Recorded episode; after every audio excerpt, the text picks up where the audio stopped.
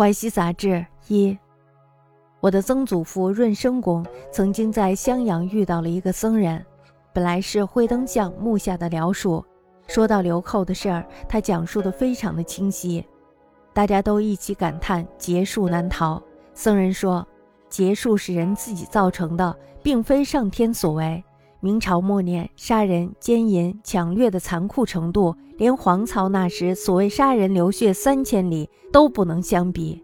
原因是明朝中叶以后，官吏都贪赃枉法，地主豪强都横征暴敛，社会风气也是奸诈、偷窃、欺骗成风，无所不至。所以下面的百姓蕴积着怨恨，上面引起了天神的愤怒，百年来积下的冤枉、怨愤的怒气一下子爆发。所以，以我的所见所闻，受到灾祸最残酷的人，都是作恶最多的人。这能说是天命吗？那时我在流寇的据点里，看到他们绑着一个贵族官僚公子，要他跪在军营的帐篷前面。他们抱着他的妻子姬妾饮酒，问这个公子：“你敢生气吗？”公子说：“不敢。”又问：“你愿意做奴才吗？”答说：“愿意。”于是给公子松绑，叫他在旁边斟酒侍候。看到这些，有人感叹，觉得于心不忍。有一个被困在流寇营里的老人说：“我今天才明白因果报应了。原来这个公子的祖父曾经调戏仆人的老婆，仆人发牢骚，被主人打了一顿，绑在了槐树上，让他在旁边看着主人和仆人的老婆睡觉。就从这一件事可以类推其他的事情了。”在座的一个富豪说：“大鱼吃小鱼，老鹰抓群鸟，神灵都不发怒。”你为什么只是谴责人呢？僧人转过头去说：“那些是鱼类、鸟类，人难道是鱼和鸟吗？”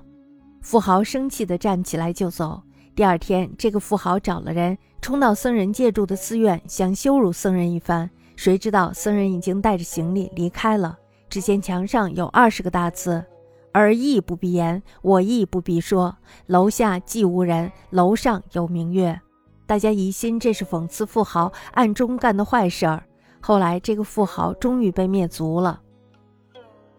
这个故事写的非常的荒唐，因为在历史上那些动荡的年代里，受到灾祸最深的永远都是贫苦的老百姓。那么，这个老百姓到底有多少罪孽呢？先曾祖润公常于襄阳见一僧，本慧灯巷之木客也。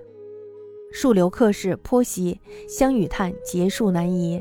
僧曰：“以我言之，结束人所为，非天所为也。明之末年，杀戮淫掠之残，黄巢流血三千里，不足道矣。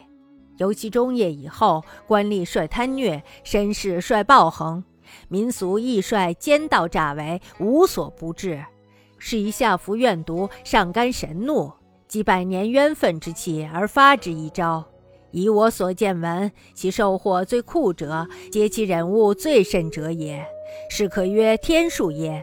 昔在贼中见其父一世家子跪于帐前，而拥其妻妾饮酒，问敢怒乎？曰不敢。问愿为义乎？曰愿。则弑父是行酒于侧，观者或太息不忍。一老翁见贼者曰。吾今乃使之因果，使其祖长条仆妇，仆有委言追而复之怀，使旁观与复卧也。既是一端，可类推矣。作有好者曰：“巨鱼吞细鱼，鸷鸟搏群鸟，神弗怒也，何独于人而怒之？”僧掉头曰：“彼鱼鸟耳，人鱼鸟也也。”富豪服衣起。